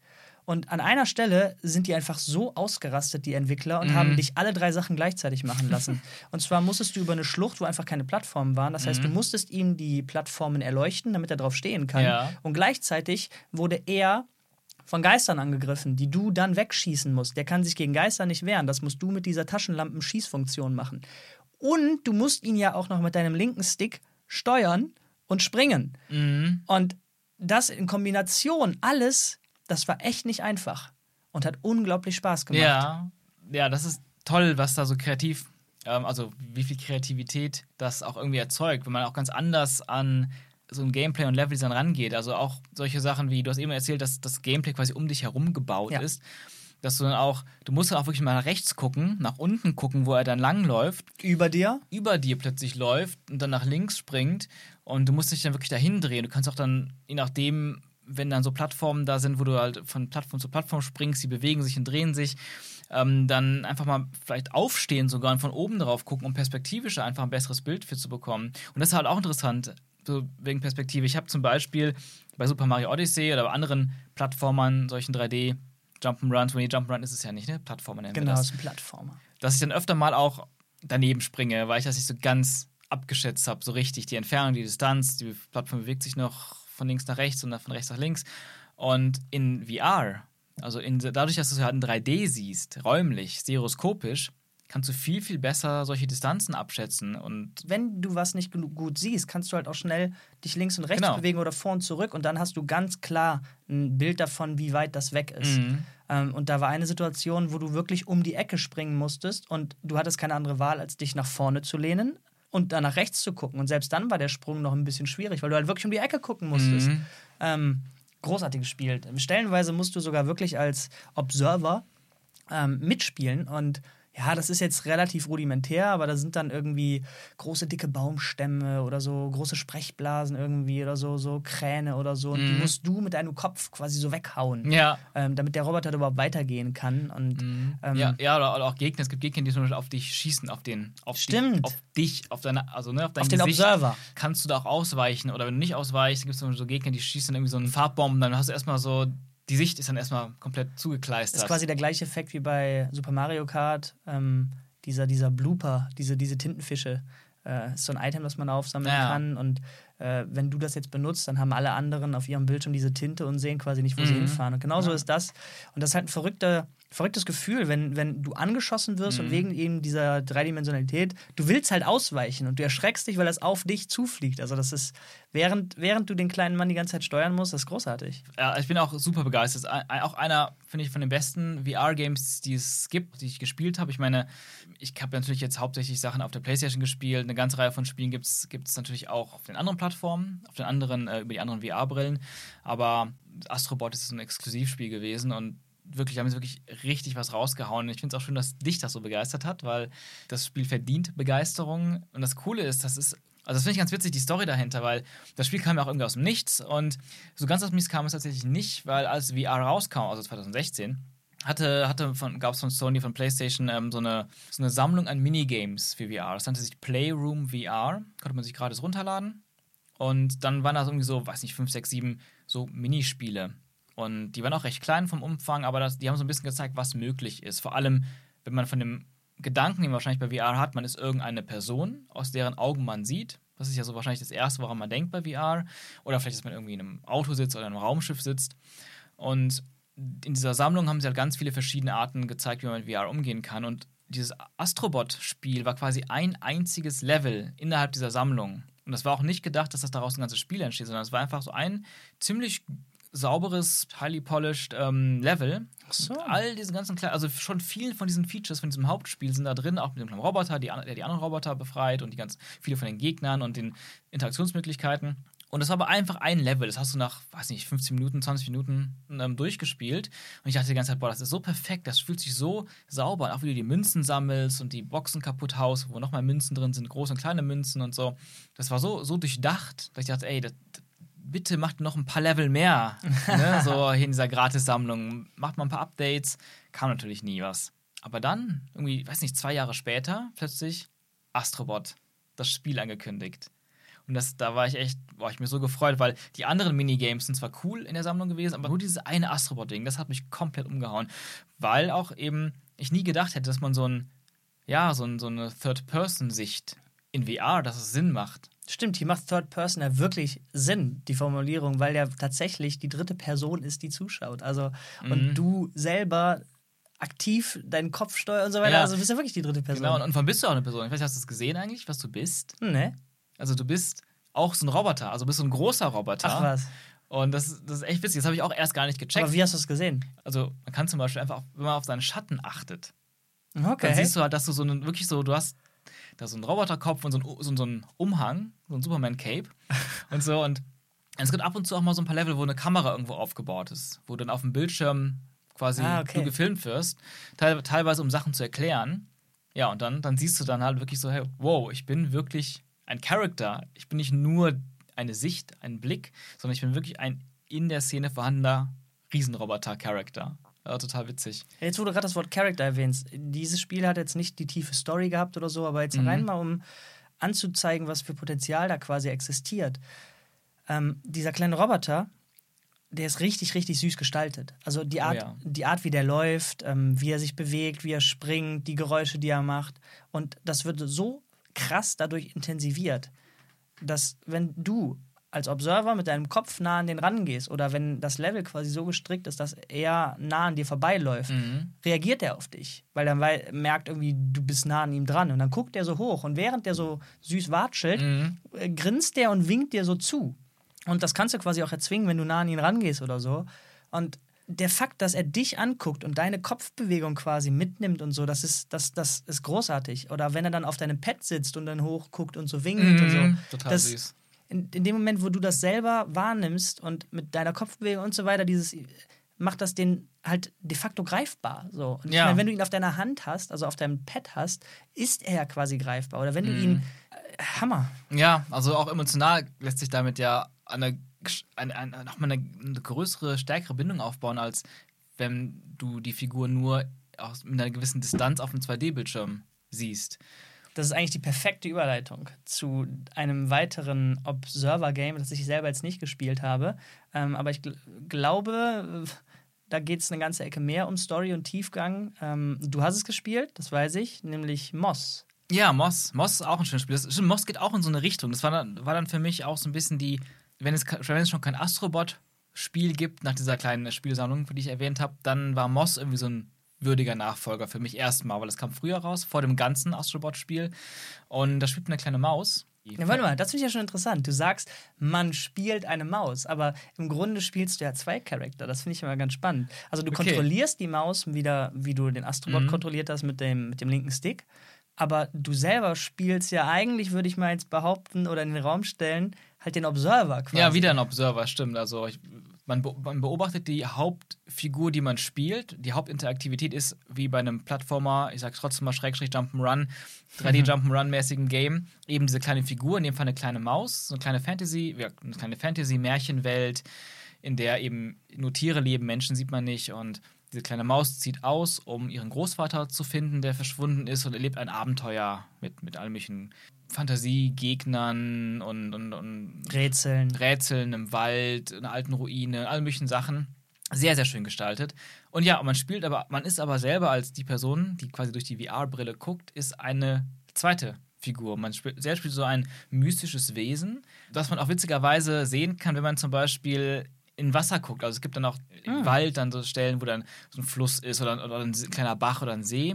Größenverhältnismäßig ist das ja alles ein bisschen, eigentlich ein bisschen kleiner, wirkt aber sehr groß, weil die Maus sehr klein ist. Dann blickst du runter und siehst deine Reflexion und bist dann so ein, so ein ja, mystische Fantasiefigur, die so ein bisschen humanoid anhaucht. Und auch hier hast du diese, diese Nähe, die du aufbauen kannst mit der kleinen Mhm. Spielfigur. Du kannst dann auch nah dran gehen, du kannst sie auch berühren oder, oder High Five geben und solche Sachen. Das Coole ist, wenn du, wenn du mit dem Pad an sie rangehst ähm, und sie quasi streichelst, das kann man auch machen, Mhm. äh, dann hat man wieder eine Technologie aus dem Controller, die ja schon Ewigkeiten existiert, aber in Kombination mit Virtual Reality nochmal unglaublich mehr Immersion hervorruft, nämlich mit der, mit der Vibration des Controllers. Mhm. Ähm, wenn du nämlich nah an sie rangehst und sie quasi berührst, vibriert der Controller im Takt ihres Herzschlags. Ach krass. Und wenn die Angst kriegt oder wenn es eine heftigere Situation Mhm. wird, dann kannst du da auch spüren, dass sie einen schnelleren Herzschlag Oh, hat. Krass, das ist mir jetzt selber gar nicht aufgefallen tatsächlich. Ja, das habe hab ich auch nur in einem Video gesehen. Ah, ja. Aber äh, darum denke ich, dass die Entwickler da, die werden nicht gelogen haben. Ja, ja, auf jeden Fall. Also das sind echt spannende Spielereien. Und auch hier hast du dann auch wieder so Möglichkeiten. Also du spielst quasi mit der Maus, kannst springen und du kannst mit so einem kleinen Schwert, mit so einer kleinen Nadel dann gegen die Gegner, das meistens so kleine Insekten äh, oder Käfer dann so kämpfen oder so, so Kisten kaputt haben, wo dann irgendwelche Items oder, Mhm. oder auf Upgrade-Punkte drin sind. Aber als der Observer spielst du trotzdem die Rolle, dass du dann in der Umgebung manchmal große Steine verschieben kannst oder ziehen kannst. Also quasi wieder mit dem, mit dem Pad au- ausstrecken und wirklich Genau, dann- selber physisch das machen. Genau, dann drückst du einen Button, dann quasi für, dann greifst du Ja, irgendwas, ja. dann ziehst du da so eine Steinsäule. Also physisch ziehst du wieder zurück. Du streckst deine Arme aus, drückst Mhm. X, um zu greifen und ziehst physisch deine Arme Zum wieder Beispiel, zurück. genau. Ja, und dann kann die Maus zum Beispiel darüber hüpfen und solche Sachen. Das ist quasi so eine Art, so eine Art Koop-Spiel, aber du spielst beide Charakter. Mhm. Darum habe ich das eben gesagt, weil du Mhm. eben beide spielst. Und der Observer nicht nur durch die Gegend guckt. Ja. Macht er ja bei Astrobot auch nicht. Ein wichtiger Unterschied ist äh, zwischen Astrobot und Moss, äh, wie beide mit der Kamera umgehen. Wo Astrobot nämlich quasi, wenn er voranschreitet im Level, Mhm. ähm, die Kamera auf so einer oder den Observer quasi auf einer unsichtbaren Schiene hinterherzieht, ähm, dann aber nicht mehr möglich ist, als den Kopf zu bewegen, sag ich mal. Ja. Ähm, Ja, wobei, und nicht umzugucken, ne? Genau, da, natürlich das. Also der, quasi, sag mal, ähm, man sitzt und die Sitzposition, die ist fix. Mhm. Es sei denn, man wird auf dieser Schiene hinterhergezogen, wenn Ja, das Level genau. weitergeht. Ähm, bei Moss ist das so, dass äh, der Observer dauerhaft statisch ist. Also Genau. er kann sich umsehen und so weiter, aber die Sitzposition, sag ich mal, die ist statisch. Und wenn es dann in einen neuen Raum geht, ähm, wird auch so ein, das Geräusch von einem Seitenumblättern Ja. äh, eingespielt. Das ist auch so, sehr dass schön. quasi Ja, wirklich. Es wird eine Seite umgeblättert und du gehst wirklich eine Seite weiter in der Geschichte. Mhm. Und die Räume sind auch wirklich als Räume aufgebaut, wo Astrobot dann wohl eher was Schlauchiges, sag ich mal, war. Und äh, klar, das Level ging quasi um deinen Kopf rum, mhm. aber ansonsten war das halt ein schlauchiges Level, was immer nach vorne ging. Das, du konntest auch quasi recht weit gucken. Mhm. Bei Moss gehst du von Raum zu Raum zu Raum. Genau, das ist, das ist also, das, deswegen ist bei Moss schon fast ein bisschen mehr Jump'n'Run, also weil es eher dieses von links nach rechts gehen ist. Mhm. Und man blickt, wie gesagt, wie gesagt, auf so ein kleines Szenario. Das wirkt dann auch, dass alles ja dreidimensional ist und sich anfassbar anfühlt, wie so, ein kleines, so eine kleine Miniaturlandschaft, auf die du mhm. blickst. Das ist echt total schön. Bei Astrobot gehst du quasi mit, dem, mit der Figur nach vorne Mhm. Und dementsprechend wirst du hinterhergezogen. Also es ist mal eine andere Bewegungsrichtung. Und dadurch ist Moss natürlich weniger, also erzeugt deutlich weniger Übelkeit, wenn überhaupt, ja. weil du eben an einer festen Position mit der Figur bist. Ja. Und ja, also Moss, Moss ist auch auf dem PC erhältlich, also du kannst auch mit anderen VR-Brillen spielen. Ich weiß nicht genau, es gibt verschiedene Arten von Exklusivität immer bei mehreren Spielen und Marken, weil es ja auch Oculus und HTC und mittlerweile Steam gibt da gibt es auch verschiedene Spiele, die dann irgendwie nur auf der einen oder nur auf zwei von den Brillen da sind. Das ist ein bisschen, ähm, manchmal ein bisschen kompliziert. Aber Moss gibt es auf jeden Fall auch für PlayStation und für PC. Ja, ich glaube, dazu ist alles zu Moss gesagt, oder? Ich denke auch, ja. Okay, ein Spiel, das wir beide nicht gespielt haben, aber ich unbedingt nennen möchte, um noch einen weiteren Aspekt zu sagen, der damit möglich ist, mhm. ist Acron. Kennst du Acron? Acron, nee, nie gehört. Geil. ähm, sieht ulkig aus und das Konzept ist einfach großartig. Äh, und zwar heißt das Acron, Attack of the Squirrels. Geil. der Clou ist, dass derjenige, der die VR-Brille, das Headset aufhat, mhm. ähm, der ist ein Baum. Okay. Sprich, er hat wieder eine statische Position, kann sich nicht bewegen, außer ah, ja. Mhm. umschauen mhm. und so weiter. Und fragt mich nicht, was genau man, was der Hintergrund davon ist, aber man muss kleine Eichhörnchen davon abhalten, Eicheln bei einem zu klauen. Okay. Und dazu musst du mit etwas werfen. Ich glaube, das waren auch Eicheln. Auf jeden Fall musst du. ich weiß es nicht. Auf jeden Fall musst du diese Eichhörnchen vertreiben. Es heißt okay. Eichhörnchen gegen Baum. Okay. Das Geile ist jetzt, dass diese Eichhörnchen können natürlich NPCs sein, also Non-Playable Character, mhm. nämlich Bots. Oder du schaltest dich mit deinem Smartphone dazu mhm. und ich bin jetzt der Baum und du bist das Squirrel. Eines der Squirrel. Und das Geile ist, dass dieses Spiel für Oculus Quest rausgekommen ist und der ja. Unterschied äh, zwischen der Oculus Quest und den, sag ich mal, anderen Brillen ist, dass die mhm. Oculus Quest autark funktioniert. Die braucht keine Playstation, keinen Computer, die braucht keine Kamera dafür. Das ist quasi wie die Google Cardbox. Das Ding mhm. ist, die Brille selber ist schon der Computer. Ja. Und das heißt, das Tracking und so weiter passiert alles direkt da drin. Ähm, ja, da kann man dann quasi Weihnachten äh, zur Familie diese Brille mitbringen. Ich bin jetzt der Baum und alle sechs anderen, die da sitzen, laden sich kurz auf ihrem Smartphone eine App runter, wählen sich dann übers WLAN ein und spielen die Squirrel, die ja, mich spielen. Das ist cool. Und das ist absolut, absolut geil. Ich weiß nicht, wie dieses Spiel ist, aber rein mhm. dieses Konzept stelle ich mir großartig vor. Das hat für mich irgendwie so diesen, diesen Wii-Charakter. Man ja, bringt einfach ja. zu Weihnachten die Wii mit und auf einmal spielt die Oma mit dir ähm, äh, Wii Bowling und zieht alle mhm. ab. So, ja. Hammer. Ja, was also, alles möglich ist. Also ich, ich finde das gerade auch interessant, weil einer von den Kritikpunkten ja auch bei, bei VR ist, dass das vielleicht ein bisschen isoliert, ein bisschen abschottet. Es gibt ja eine Reihe von hm. Spielen, hm. die man ähm, ja auch zusammen, ist nicht als Koop-Spiel, aber zusammen auf der Couch sitzend spielen kann, wo dann andere zugucken. Das hatten, hatten wir auch schon mal besprochen, ne? Diese, dieses Phänomen, dass man auch Spaß hat mittlerweile bei vielen Spielen mhm. zuzuschauen, mhm. weil die teilweise weil das Gameplay so Spaß macht zuzugucken oder aber auch, weil das Storytelling so geil ist und man da so mitgenommen wird. Da ist ganz geil ähm, zu erwähnen, dass die PlayStation VR-Lösung sehr, sehr ähm, einfach zugänglich ist für, für jedermann irgendwie, wo man dann bei einer HTC Vive oder bei der äh, Valve Index äh, mhm. äh, diese, diese Lighthouses irgendwie irgendwo anschrauben oder aufbauen muss oder auf Ständer ja. stellen muss, äh, musst du bei der PlayStation einfach auf den Fernseher drauf mhm. so eine Kamera tun und äh, das, was auch immer du spielst, wird, wird auch zusätzlich auf den Bildschirm übertragen. Auf den Fernseher, genau. Genau, auf den Fernseher übertragen, sodass Leute zusehen können. Ich weiß jetzt gerade gar nicht, ob das standardmäßig bei den anderen Ich glaube, das ist bei den anderen, also ich habe das auch schon mal gesehen, wenn man dann irgendwo mal Sachen ausprobiert hat, dass dann auch auf einem Computermonitor dieselbe Ausspielung ist. Also das ist echt cool, du kannst zuschauen, auch hier, als wenn du die Brille nicht aufhast und siehst auch, wohin gerade der VR-Spieler guckt in dem ja, Moment. Genau. Das ist eigentlich ja. ganz cool und das macht auch Spaß zuzugucken. Ähm, worauf ich aber hinaus wollte, ist vor allem aus diesem Aspekt, auf diese Kritik quasi, dass es ja trotzdem irgendwie du als Spieler bist, mit Kopfhörern eigentlich auch und, und der Brille irgendwie sehr, sehr für dich. Du nimmst die Umgebung ja gar nicht mehr wahr. Deine Leute um dich eigentlich fast nicht, außer die reden sehr laut. Und bei solchen Spielen, die so asynchron funktionieren, wo einer diese Brille hat und andere spielen mit Handy oder mit Controller auch, zusammen finde ich eigentlich eine sehr, find ich eine sehr coole Möglichkeit, auch damit umzugehen, weil sondern auch auf der PlayStation VR haben wir ähm, dieses Playroom VR, was ich erzählt hatte, eben mhm. erwähnt hatte, diese Gratissammlung von Minigames. Da gibt es auch eine Reihe von Spielen, die so funktionieren, wo dann zum Beispiel, da gibt es ein so ein Godzilla-Spiel. Da ist derjenige mit der Brille, so eine Art Godzilla-Vieh, läuft durch eine Stadt und du musst dann halt auch mit dem Kopf überall gegenhauen, gegen die, die, die Gebäude, um die kaputt zu machen. Und die anderen Spieler können aber mitspielen mit dem Controller. Die sehen quasi auf dem Bildschirm dann nicht, was du siehst sondern die sehen ihre Sicht. Mm. Oder in so, so einer Art auch so ein bisschen Plattforming-mäßigen Sicht als kleine Figuren, die dann, ich glaube auch wieder diese kleinen Roboter. In dieser Spielesammlung sind nämlich alle Characters in allen Minigames diese Roboter. Okay. Das ist ziemlich nice und mit denen läufst du dann erstmal von dem weg, muss, muss man, müssen alle ausweichen, nicht getroffen werden von, von Gesteinsbrocken, die runterfallen. Und dann am Ende äh, müssen dann die Spieler, die im Controller sitzen, gegen den VR-Spieler dann kämpfen in so einem, in so einem Final Battle. Das ist auch ganz witzig. Ja, Couch Koop auf einem ganz neuen Level. Genau.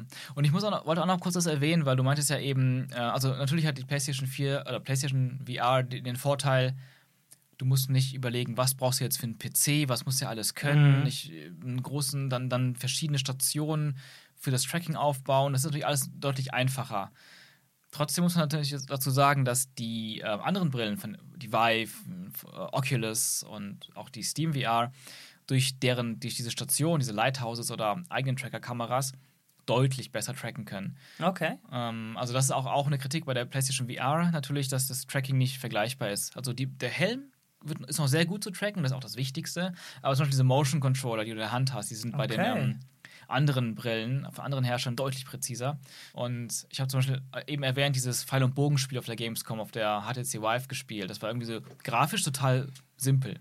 Aber das Feeling, mit der einen Hand den Bogen in der Hand zu haben, mit der linken, und mit der rechten Hand dann einen Pfeil von hinten rauszunehmen, einzuspannen und dann, äh, wie nennt man das, die Bogensehne zu ziehen und zu spannen. Das war, das hat sich richtig gut angefühlt. Obwohl, das ist halt das Krasse, ne?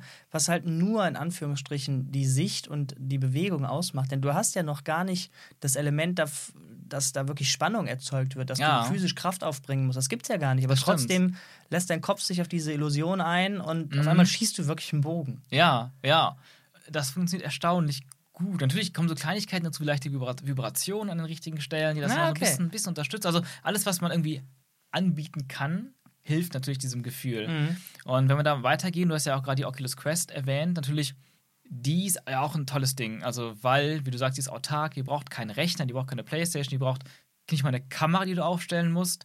Ähm, und halt auch keine Kabel, weil die nirgendwo dranhängt. Das ist ja auch so ein Kritikpunkt, dass, mhm. dass man natürlich das Kabel hat. Und gerade wenn du es gibt ja auch ähm, die PlayStation VR relativ reduziert darauf, dass du eher auf deinem Sofa sitzt oder stehst. Ähm, aber mit den anderen Brillen und wenn du den Platz hast und auch die richtige Software, das richtige Game, hast du natürlich auch viel mehr Möglichkeiten, dich freier im Raum zu bewegen. Ja, zum Beispiel äh, habe ich mal gesehen, dass äh, ein Shooter ähm, so, einen, so einen Controller hatte, den du in der Hand hast mhm. ähm, und damit quasi wirklich ein Gewehr hast und schießt so, ja. oder eine Pistole in der Hand quasi. Und den anderen Motion Controller, den musstest du dir mit so einem mit so einem extra Klettverschluss an deinen Oberschenkel machen. Aha. Das Ding hat quasi getrackt, ob du dich bückst oder nicht. Ach krass. Und hat quasi getrackt, Geil. wo deine Beine sind. Und ja. äh, dementsprechend, wo die Beine dann waren, musst du dich halt quasi anders hinter Deckung verstecken, damit du nicht angeschossen werden kannst und Ach, so. Krass. Und äh, das ist halt natürlich noch eine ganz andere Ecke möglich. Die Spiele, die wir jetzt hier besprechen, sind, wie du schon gesagt hast, alle eher für im Sitzen. Genau. Da, wo man maximal mal aufsteht. Genau, Aber eher so für den eher üblicheren Heimgebrauch, wie man halt Konsole spielt, ne? Ja. Und natürlich ist dann so eine PlayStation VR aber auch viel günstiger. Dafür sind die anderen Brillen, die ja, also die PlayStation VR kostete damals 400 Euro, also 399 und jetzt glaube ich 100 weniger, dafür sogar 200 weniger. Ich weiß gerade nicht, wie die aktuellen mhm. Preise sind. Aber die ganzen aktuellen anderen Brillen von Steam, von, von HTC und von Oculus, die fangen ja irgendwie bei 800 Euro an oder naja. 600 bis 800 und dann, wenn du die ganze Station, die Kameras, die Motion Controller dazu nimmst, bist du schon bei über 1000 Euro. Das ist natürlich schon eine deutlich höhere Investition für die bessere Technik. Und dann brauchst du immer noch einen ganzen PC, der die mhm. Power mhm. hat, das zu stemmen und diese Framerates auch zu gewährleisten. Ja, und deswegen ist diese Oculus Quest die ja, ich glaube, ich weiß gar nicht, ob kam letztes Jahr oder dieses Jahr sogar. Weiß ich nicht, ich bin erst seit ein paar Wochen selbst ja, im Game. Die sind wir recht aktuell. Und die, wie wir schon erwähnt haben, die da fällt halt ganz viel weg, was irgendwie ein bisschen störend ist. Das Ganze drumherum. Du hast die Brille, du hast die Controller und die sind alle so aufgebaut, also dass die Brille selber eigene Kameras hat, die quasi Umgebung tracken. Mhm. Das ist mega smart und das finde ich auch super spannend. Ich hoffe auch, dass die nächsten Generationen, auch gerade bei der PlayStation VR 2, die, auf die ich auch natürlich sehnlichst äh, warte, mit der PlayStation 5 in Verbindung dann, ähm, dass das auch dann übernommen wird, weil grundlegend sehe ich eh so viel mehr Potenzial. Also bei diesem VR, diese VR-Geschichte, man muss halt immer noch sagen, es, ist, es steckt in den Kinderschuhen. Ja. Wir haben ja schon einige ja, Schwächen und Nachteile angesprochen und auch, auch dazu gehört auch nicht auch der Preis, der es natürlich auch dann aktuell nicht massentauglich macht äh, und deswegen das Ganze immer noch ein Nischendasein fristet. Aber gerade wegen der niedrigen Auflösung der Displays und auch der deutlichen Mehrleistung, die ein Rechner oder eine, eine Konsole aufbringen muss, um zweimal die Bilder ähm, zu berechnen, dadurch schon die Hälfte der Leistung verloren geht und dann auch das ganze Tracking, die ganze Verarbeitung der Daten. Also im Endeffekt bleibt sehr wenig Leistung übrig. Also so, so, wenn du eine PlayStation 4 hast und du spielst dann High-End-Game wie Uncharted oder so oder Last of Us, dann ist es immer noch recht beeindruckend, wie gut es aussieht. Oder Red Dead Redemption 2. Aber wenn du so ein VR-Spiel spielst, dann ist das schon, sieht es eher aus wie ein PS3-Spiel oder vielleicht mhm. noch ein bisschen schlechter. Also da ist wirklich nicht so viel da. Und da denke ich eben auch, jedes ist bisschen mehr an Leistung macht bei diesen VR-Games oder der VR-Experience sehr große Schritte. Ja. Und das, das finde ich, das find ich halt super spannend, das auch mitzuerleben, wie es immer besser wird. Und wie gesagt, diese Oculus Quest, die ähm, macht es natürlich auch ein bisschen massentauglicher, ein bisschen zugänglicher, die ist ein bisschen günstiger. Ich weiß gar nicht genau, vielleicht um die 500 Euro ohne Controller, ich bin mir gerade nicht sicher. Ja, aber, doch, nee, beides. beides. Hm? Also das komplette Set ja. ist irgendwas um die 500. Das ist auch schon relativ zugänglich du brauchst keine extra Konsole. Oder Einfach in den Rucksack und ab zu dir. Genau. Und natürlich dadurch bedingt, dass alles in der Brille steckt, kann die Hardware-Power auch nicht so hoch sein. Die Grafik kann nicht so stark ja, sein. Das sind quasi Android-Games. Ja. Wobei, es gibt halt ein Spiel, also, also mehrere Spiele, aber ein Spiel, was ich selber ausprobiert habe, äh, und zwar ein Star Wars-Spiel. Und das ist nämlich auch eine Sache, die sich natürlich mega anbietet mit diesen Motion-Controllern ein Lichtschwert zu schwingen. Mhm. Die, da da gibt es ein Spiel, das ist, glaube ich, auch exklusiv für die Oculus Quest, das heißt Vader Immortal. Also ein Star Wars-Spiel, wo du nicht direkt Darth Vader selbst spielst, aber sogar gegen Darth Vader, glaube ich, spielst. Und du spielst einen Charakter, also ich habe nur eine Demo gespielt dann damals ähm, auf der Star Wars Celebration, äh, diese große Star Wars Convention in Chicago mhm. war das. Da konnte ich eine, ja, eine Demo, Demo von, von diesem Spiel, von diesem Star Wars Spiel Vader Immortal anspielen auf der Oculus Quest. Da war ich halt auch von der Technik selber dann zum ersten Mal in Berührung gekommen und war auch dann sehr beeindruckt. Ja, und du spielst dann einen Charakter, der irgendwie gefangen ist in der Festung von Vader auf diesem Lavaplaneten und ähm, am Anfang, ich weiß nicht, ob du dich befreist oder, oder rausgelassen wirst, weil irgendwelche Tests mit dir machen, aber auf jeden Fall bist du dann schnell in so einem, in so einem Trainingsraum, wo du gegen so Roboter und Drohnen, die auf dich schießen, kämpfst. Haben sie wahrscheinlich geklaut von unserem Star Wars-Fanfilm. Mhm. nee, Quatsch. Aber ähm, genau, und dann hast du ein Schwert und du kannst dann die Schüsse abwehren und du kannst die Roboter kaputt hauen. Und es war so geil. Also das Feeling, das Schwert zu schwingen, man hat sich einfach wie ein Jedi gefühlt. Das war echt krass. Und diese Motion Controller hatten auch, die waren auch wirklich vom Tracking super sauber. Und die hatten auch durch Vibration irgendwie so ein Gefühl erzeugt, dass das auch irgendwie Gewicht hat, irgendwie eine Wucht dahinter steckt. Ich meine, es ist ein Laserschwert, ein Lichtschwert, da ist Licht, da ist eh kein Gewicht, aber in dem Film hat man ja auch eine Art von Kampf, wo eine Art ja, ja, von ja. Gewicht da ist. Und dieses Gefühl hast du dann auch und äh, das fand ich super geil. Und und ich finde natürlich, VR mit diesem Motion Controller in Verbindung, das bietet sich einfach so perfekt an für, für Lichtschwertkämpfe. Und, aber und bewegt man sich da? Nee, man war immer auf einem festen Punkt. Und ich glaube, das war, ich bin mir gerade nicht sicher, aber ich glaube, es war entweder, wurde man immer mit äh, Abblende und Aufblende irgendwo in eine neue Szene einfach reingesetzt. reingesetzt oder man wurde auf Schienen mitgeführt oder man teleportierte sich in so Stationen weiter. Mhm. Weil da muss man natürlich auch sagen, bei VR-Games, ähm, gibt es so viele verschiedene Arten, wie man sich auch bewegt. Wir haben schon einige angesprochen und wir werden auch später noch über mhm. quasi die Main Attraction der Bewegung auch sprechen, wenn wir dann zu Resident Evil irgendwann kommen. Mhm. Aber man war halt auf einem Punkt. Aber nein, nein, ich muss das korrigieren. Ich bin zu sehr an diese PlayStation ähm, gewöhnt. Natürlich konnte man sich frei im Raum bewegen. Oh. Natürlich. Zu einem gewissen Grad. Ich war nämlich in so einer, das war nämlich so eine kleine Kammer Und da war dann auch eine, eine, Assistentin, die das halt eingerichtet hat und die ja immer ein bisschen darauf geachtet hat, dass ich nicht irgendwo hin gegenlaufe. Aber man hat natürlich auch so eine Art Raster um sich. Sobald man einer Wand zu nahe kommt, das ist nämlich auch schon gescannt von der Brille, kriegst du so eine Art ja, so ein, so ein, so ein, ähm, sagt man das, so ein Schachbrettmuster. Ähm. Also quasi in die virtuelle Realität wird dann so in, in das Level quasi reingerendert, ey, Vorsicht, hier ist quasi eine Wand. Genau, hier ist eine Wand. in deiner weiter. echten Welt ist hier eine Wand, überleg dir mal, ob du gerade weitergehen willst. Genau. Und dadurch ne, hat man eine gewisse Begrenzung und der Raum war nicht gigantisch groß, aber man konnte sich zumindest ein bisschen bewegen, ein paar Schritte nach links, nach vorne, nach hinten. Und dadurch konntest du natürlich auch, weil ich erinnere mich wieder, kannst du natürlich auch näher an den Roboter dran gehen, den Hauen wieder einen Schritt zurück machen und dann und du musst dich umdrehen. Die Dinger sind um dich herum, ne? Du musst dich komplett auf die andere Seite drehen. Also dann nicht nur den Kopf bewegen, sondern körperlich umdrehen. Den Körper komplett umdrehen, Geil. weil dahinter hinter dir greift dich was an, vor dir und dann plötzlich nach links, nach oben und das ist schon ein unglaubliches Gefühl der Immersion. Geil, okay, jetzt will ich es auch spielen. Alter, ich merke auch, merk auch gerade wieder, dass ich richtig Bock habe, aber ich will mir noch keine Oculus Quest kaufen. Ich meine, das ist einfach wieder eine teure Investition, ja, nur, ja. vor allem nur für erstmal ein Spiel und vielleicht noch ein paar, eine Handvoll andere interessanter. Und vor allem bin ich gerade so, ich habe jetzt schon was Geld investiert in so eine frühe kind, mhm. in den. Kinderschuhen steckende Technik und das nächste Ding muss, also wenn, dann wird es die Oculus Quest Version 2.0 oder so mhm. oder 3.0. Also das muss noch ein paar Upgrades bekommen. Ja, ich bin gespannt. Vielleicht bin ich ja derjenige, der es dann macht. Ja, mach das. Ich will unbedingt Beat Saber spielen. Oh. Beat Saber hast du nicht hier, ne? Das gibt es auf äh, PlayStation gar nicht. Ja, doch, doch, gibt's, gibt's. Also okay. Beat Saber gibt's ähm, auf, auf allen Plattformen, glaube ich. Ja, Beat Saber. Beat Saber. Beat Saber ist, glaube ich, äh, interessant. zumindest ist das das Spiel, weswegen ich nochmal überhaupt ein bisschen neugierig auf, auf VR geworden bin. Das hat, glaube ich, auch einen ziemlich großen äh, viralen Hype dann irgendwann gehabt. Mhm. Ähm, Beat Saber. Wie erklärt man Beat Saber? Beat Saber ist Beat Saber ist ein Musikspiel. Das kann man, glaube ich, sagen. Ja. Äh, das, Rhythmusspiel auch. Ne? Ein Rhythmusspiel. Das funktioniert eigentlich genau wie Guitar Hero. Mhm. Äh, da fliegen Noten auf dich zu, beziehungsweise Blöcke, die zum Beat passen. Mhm. Und diese Blöcke musst du mit deinen beiden Motion Controllern links und rechts musst du zerhauen. Mhm. Und das musst du im Beat tun. Und je nachdem, wie gut du die triffst auf den Beat drauf, kriegst du mehr Punkte der Clou ist, dass du in der linken Hand ein blaues Schwert und in der rechten Hand ein rotes Schwert hast. Also quasi Laserschwerter, quasi Lichtschwerter. Es ist, genau, es ist, das ist ein Star Wars-inspiriertes Spiel. Du hast Lichtschwerter in der Hand. Mhm. Jetzt nagel mich nicht darauf fest, ob links rot oder rechts blau ist, das ja. weiß ich gerade nicht, aber du, deine Hände sind getrennte Farben.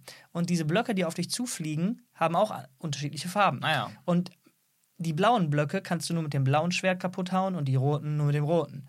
Und das Spiel geht noch einen Schritt weiter, ähm, dass du die Blöcke manchmal nur aus gewissen Richtungen schlagen kannst. Mhm. Sprich, die musst du von rechts nach links schlagen. Und das ist dann durch so einen äh, Pfeil äh, angezeigt. Dadurch ergeben sich die verrücktesten Choreografien. Dadurch kann natürlich der Levelhersteller durch die Geschwindigkeit, die äh, reine Frequenz, wie die Blöcke auf dich zufliegen, mhm. die Position der Blöcke, ob es unten links ist und der nächste ist oben rechts. Ähm, und dann musst du aber den oben linken von rechts hauen und dann der, der nächste ist ein blauer und den musst du von oben irgendwie hauen. Ja. Da kannst du halt schöne verschiedene Schwierigkeitsstufen einbauen. Und wenn man da mal sich Leute anguckt, die das äh, spielen, Mhm. und die darin gut sind. Du, du willst sofort mitmachen.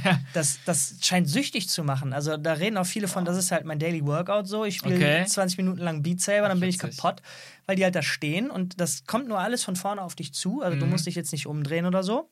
Und du bist aber echt wie, wie so ein Irrer, diese Teile am Verkloppen. Mhm. Äh, Hammer, Hammer. Die Songs sind geil, das, das nice. muss sich bestimmt geil anfühlen. Also ich glaube, deswegen muss ich, muss ich äh, mir vielleicht die Quest holen. Dann kannst du ja dann auch. Äh, Mach das, das wäre sehr geil. Also ich meine, klar, das ist nochmal eine weitere Dimension, noch eine ganz andere Dimension von Lichtschwertaktion in VR. Ich glaube, also ne? ich glaube, das, was du erzählt hast, ist, ist geiler. Da hast du wirklich mehr dieses Jedi-Gefühl. Mhm. Ähm, ist was anderes einfach, ne? Ja, vor allem, dass du dich im Raum dann auch frei bewegen kannst. Also Beat Saber, so, korrigiere mich, wenn ich da falsch bin, aber ich glaube, das ist ein statisches Game, wo alles halt auf dich zukommt. Mhm. Klar, wie immer, Kopf vor, zurück, links, rechts gucken, oben, unten. Ähm, aber der Charakter selber ist, ist starr. Ja. Ähm, und das musst du auch sein, weil die Blöcke halt so auf dich zukommen, dass du diese Position nicht verlassen willst, weil du die Dinger sonst nicht mehr mhm. geil triffst. Ja, und ich glaube, das macht es auch, gerade weil man sich ja sehr konzentrieren muss, ja. nehme ich mal an, auf und sehr fokussiert sein muss auf all diese Dinger, die auf dich zufliegen und wie du die triffst. Wenn du dann nicht noch bewegen musst, das, das macht es wahrscheinlich auch noch ein bisschen zu krass. Ja, ja. Und da ist ein, ein Typ gewesen, der hat. Äh, deinen Lieblingscharakter aus Star Wars äh, quasi als Vorbild genommen und hat diese beiden Motion Controller in so ein Rohr gesteckt und quasi ein Doppellichtschwert daraus Ach, gemacht. Geil. Und hat sich selber dann die Herausforderung gesetzt, diese Level nicht mit zwei Lichtschwertern in einer in den beiden Händen halt zu besiegen, sondern halt das mit einem Doppellichtschwert zu regeln. Und mhm. äh, ja, daraufhin haben die Entwickler dann halt reine Level Geil. gebaut, nur für Doppellichtschwerter. Krass. Das ist und cool. Das der Typ hat das halt mit so einem. Cool, ja. Der Typ hat das mit so einem ja, mit so einem Swag gemacht. Der hat, der hat quasi die, die, diese Bewegungen extrapoliert, der hat übertrieben, der hat, man hat gemerkt, der fühlt sich wie, wie ein Jedi. Ja. Und der hat da Bewegungen gemacht und, und Schnörkeleien gemacht, die für Star Wars vor allem in den Prequels ja irgendwie berühmt waren, mhm. die eigentlich nicht nötig waren, um das jetzt quasi effizient zu aber tun, aber der hatte Bock, aus. er hatte Bock. Die Sounds zusammen, vielleicht ja. sind da auch wieder Vibrationen mit drin, der hat auf jeden Fall Bock. Nice. Ich muss mir das auch mal angucken und vor allem muss ich mal gucken, mir das einfach zu holen, weil ja, ich habe schon so viel darüber gehört und ich habe auch eine ganze Reihe von VR-Games schon, schon gekauft. Das habe ich noch nicht. Das, das, ich glaube, ich habe mal auf einen Sale gewartet, dass es mal ein bisschen günstiger wird, weil die Spiele sind dann doch ja auch, auch nicht günstig so, ne?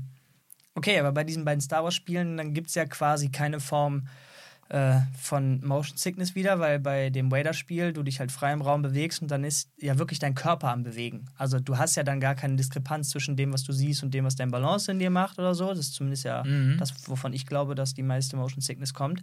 Sondern du bewegst dich und das passt alles brav zusammen. Und bei Beat Saber ja eben, ebenso. Du willst auf diesem Punkt stehen bleiben und wenn du dich bewegst, dann macht die Brille das mit. Darum dürfte Motion Sickness hier kein Problem sein, wie bei vielleicht anderen Spielen, wo man dann in einem, in einem Cockpit irgendwie sitzt und sich äh, hart irgendwie umsieht oder so. Ja, wobei, ähm, ich würde sogar gerade sagen, bei einem Cockpit ist es tatsächlich auch nochmal einfacher, keine Motion Sickness zu bekommen, beziehungsweise ich glaube, die größte, größte Herausforderung ist eben, wenn du einen Charakter spielst, also wenn du wie im Ego-Shooter eine Figur spielst, mhm. das ist die, die, die größte Herausforderung für das Gehirn. Stell dir vor, Astrobot spielst du aber du bist Astrobot, du bist die kleine Figur. Du guckst ja, ja. durch die Augen, du steuerst die Figur, du gehst nach vorne mit, der, mit dem Controller und blickst aus seinen Augen. Das wird schon deutlich schwieriger. Weil du hast dann plötzlich, also du hast dann plötzlich, wie wir auch, wie wir auch bei Resident Evil dann ja gesehen haben, du spielst den Charakter, du spielst wie ein Ego-Shooter, du hast die Sicht. Ich denke, das ist das, was die meisten Leute als erstes auch immer als Assoziation haben. Du spielst einen Charakter, du siehst durch seine Augen, du blickst dich um wie er. Aber wie steuerst du diesen Charakter? Und da gibt es eben die verschiedensten Möglichkeiten. Also entweder läufst du frei im Raum rum, das ist aber natürlich total begrenzt von der Größe des Raumes. Oder du steuerst ihn eben mit dem Controller oder diesen Motion Controllern. Es gibt dann zum Beispiel, das habe ich eben erwähnt, so eine Möglichkeit, sich zu teleportieren. Dann hast du immer so eine Art Ziel, wo du dann, den du sehen kannst, den du vielleicht ansteuerst mit dem Controller oder einfach da, wo du hinblickst, dann erscheint auf dem Boden auch so ein, so ein leuchtender Punkt zum Beispiel oder ein Kreis und dann drückst du einen Button und dann bist du einfach da. Du hast nicht mehr diese Bewegung. Also ein harter Schnitt dahin. Das genau. heißt, du, du, du, die Kamera wird irgendwie nicht dahin bewegt, der Charakter wird nicht dahin bewegt, sondern du bist da. Genau, also ich glaube, manche gibt es, also meistens dann so eine, für so eine, mit so einer Abblende, also wird schwarz. Okay, damit dann, der Effekt noch abgedämpfter genau, wird. Genau, genau, abgedämpft ist ein gutes Wort, also angenehm und dann blendet sie wieder auf und dann bist du da, das geht dann ganz schnell, dass du eben, dadurch hast du natürlich auch keine Motion Sickness, sondern nicht mehr, als du eben hast, wenn du einfach mhm. nur stehst. Dann gibt es aber natürlich die Möglichkeit, du kannst dich frei bewegen und ich glaube, das ist die schönste Sache bei VR, sich komplett frei bewegen zu können, nicht nur an einem Punkt also du mein, zu stehen. Moment, Moment, du meinst jetzt nicht, dass ich mich physisch frei bewege. Genau, sondern innerhalb des Spieles dich frei zu bewegen. Ja. Weil das ist ja, weil dann kannst du ja wirklich durch eine ganze Welt reisen und musst nicht nur an einem Punkt stehen oder dich teleportieren lassen, was ja natürlich auch nicht so ein geiles Gefühl ist, weil vor allem ist man ja gewöhnt bei Spielen, sich frei zu bewegen. Genau, mit, das wollte ich gerade sagen. Mit frei bewegen meinst du das, was man quasi in einem normalen Bildschirm-Setup machen kann mit dem Controller. Mit links, mit dem linken Stick mhm. gehe ich vor, zurück, strafe links und rechts und mit dem rechten Stick kann ich mich umsehen. Genau. Das Problem ist halt jetzt hier, wenn man nach vorne und hinten geht und links und rechts straft und, wer, und dann gleichzeitig den Kopf bewegt. Mhm. Also als VR-Spieler. Jetzt hast du aber leider das Problem, was ist, wenn mein, mein Radius nach links quasi begrenzt ist so. Also mhm. mein Kopfradius. Ich kann ja jetzt keine, ich bin ja keine Eule, kann mich ja nicht um 180 Grad komplett ja. drehen. Ähm, und damit man quasi seinen Referenzpunkt dreht, würde man ja in einem normalen Shooter einfach dann den rechten Stick benutzen, um den Charakter genau. umzudrehen. Ja. Und wenn sich die beiden Sachen mischen, dann wird es hässlich. Denn ich kann ja jetzt meinen Kopf drehen und gleichzeitig bei Resident Evil beispielsweise mhm. mit dem rechten Stick auch den Charakter drehen, nicht ja. nur den Kopf.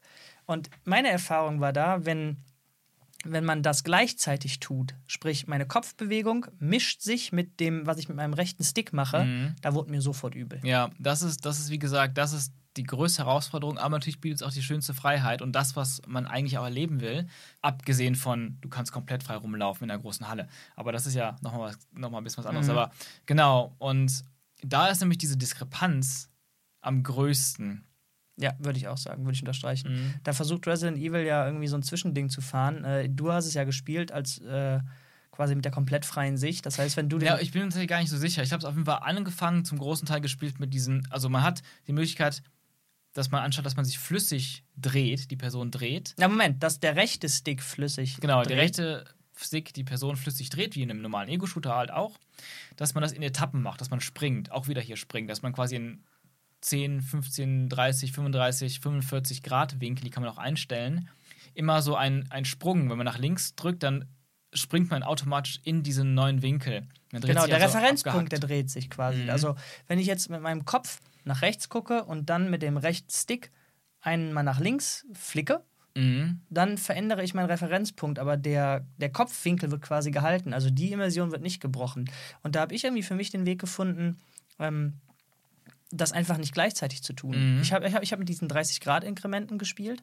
Und wenn ich meinen Kopf bewegt habe, habe ich halt für eine Millisekunde aufgehört, meinen Kopf zu bewegen und ja. dann ein paar Mal den Stick ge ge geflickt. Ah, ja. Und dann habe ich meinen Kopf weiter bewegt. Genau. Das ging irgendwie sehr flüssig. Also die Pausen dazwischen waren sehr gering. Mhm. Und das ging klar. Wenn ich aber gleichzeitig gemacht habe oder am schlimmsten war, nach rechts den Kopf drehen und nach links den Stick, ja. wow, das, ja. ist, das geht gar nicht. Das ist und das ist halt die Sache. Du steuerst halt dich selbst. Du hast verschiedene, plötzlich verschiedene Inputs für dein Blickfeld die auch konträr zueinander dann plötzlich ablaufen ja. können. Und das macht es wirklich am allerschwierigsten. Und das ist zum Beispiel der Vorteil, wenn du jetzt aber ein Spiel hast, wo du in einem Cockpit sitzt oder in einem Auto sitzt, da sitzt du, da kannst du dich auch umgucken und du kannst dich auch bewegen. Aber der Unterschied ist, du bewegst nicht dich selbst als Person, du bewegst das Fahrzeug. Ach so. Du bewegst das Auto oder das Raumschiff oder den Roboter, an dem du sitzt. Und wenn das dargestellt ist mit einem richtigen Cockpit, dann, dann, dann ist das für das Gehirn plötzlich viel, viel leichter zu verstehen, weil okay, du steuerst nicht okay. dich als Mensch, sondern ja, das Drumrum, das Vehikel. Und das ist eigentlich ziemlich smart. Deswegen ist auch für VR meiner Meinung nach solche Sachen, wo du irgendwo drin sitzt, das prädestiniert dafür. Also ich warte noch auf ein richtig geiles Weltraumspiel, eine Weltraumsimulation. Ich meine, ich habe ja früher auch diese X-Wing-Spiele und so absolut geliebt. Ich weiß nicht, ob du die mal gespielt hast, mhm. wo du in einem X-Wing oder verschiedensten Raumschiffen, auch es gibt auch ähm, oder auch TIE Fighter und allen möglichen Raumschiffen, Millennium Falcon halt im Cockpit sitzt und das steuerst und du fliegst durch den Weltraum. Und das aber wird in Virtual Reality, das ist eigentlich perfekt, weil du eben weniger Probleme mit Motion Sickness hast, wie gesagt. Und es ist einfach ein geiles Feeling. Es gibt tatsächlich ein einziges, eine einzige Experience. Star Wars Virtual Reality im Cockpit eines X-Wings. Mhm. Das ist als, als Bonus-Level quasi bei, der, bei Battlefront 1, dem Reboot von Battlefront, damals okay. vor ein paar Jahren. Was war das, 17 oder 16? Aber das ist nicht in VR. Ähm, doch, das Spiel selber nicht. Battle, Battlefront ist nicht in VR. Aber es gibt dieses Extra-Level, dieses Ding, was sie auch herausgebracht haben, um VR halt zu pushen. Das gibt es euch auch noch exklusiv für die PlayStation VR, diese, diese X-Wing-Mission VR. Das war als in Verbindung mit Rogue One, als Rogue One ins Kino kam, haben sie das äh, mit rausgebracht, weil das war so storymäßig damit verbunden. Mhm. Du musst dann quasi das Raumschiff von, also das Rogue One-Raumschiff, dieses blaue, äh, eskortieren. Okay. Und das fängt halt an, du bist im X-Wing und du, du sitzt da wirklich drin, du, kannst, du, du drehst dich um und hinter dir ist halt so eine R2-Einheit, die dann so piept und den Kopf ein bisschen dreht und alles ist räumlich. Du hast das Gefühl, du kannst jeden Knopf drücken. Und du guckst dann raus, das fängt an, du fliegst dann aus dem Hangar raus und dann bist du, du bist in so einer Rebellenflotte. Du fliegst dann so an diesen ganzen großen Raumschiffen vorbei. Du guckst, du guckst aus diesem, also durch die Cockpitscheiben und es wirkt alles riesig, gigantisch, unendliche Weiten quasi. Und auch dann fliegst du an so einer, so einer Nebulon B-Fregatte vorbei und das ist einfach gigantisch, diese, diese ries, riesige Ding.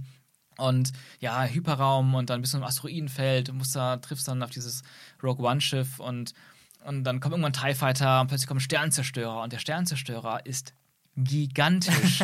das ist so geil. Also dieses Gefühl einfach, ich meine, ich habe schon so viele Sternzerstörer in verschiedensten Games erlebt. Und in Lego. Aber nicht selber gebaut, ja. Ne? Nee, äh, Sternzerstörer nicht. Ich habe Millennium Falcon. Oh, Entschuldigung. Genau. Entschuldigung. Aber es gibt auch einen geilen Sternzerstörer von Lego. Aber unabhängig davon, also in den ganzen Games, so X-Wing vs. Ja. TIE Fighter, X-Wing Alliance und sowas, hat man auch schon, das war schon auch als Kind geil, also beeindruckend, dann so einen Sternzerstörer anzufliegen und anzugreifen. Aber es ist trotzdem klein auf seinem PC-Monitor oder vielleicht auf einem etwas größeren Fernseher oder so.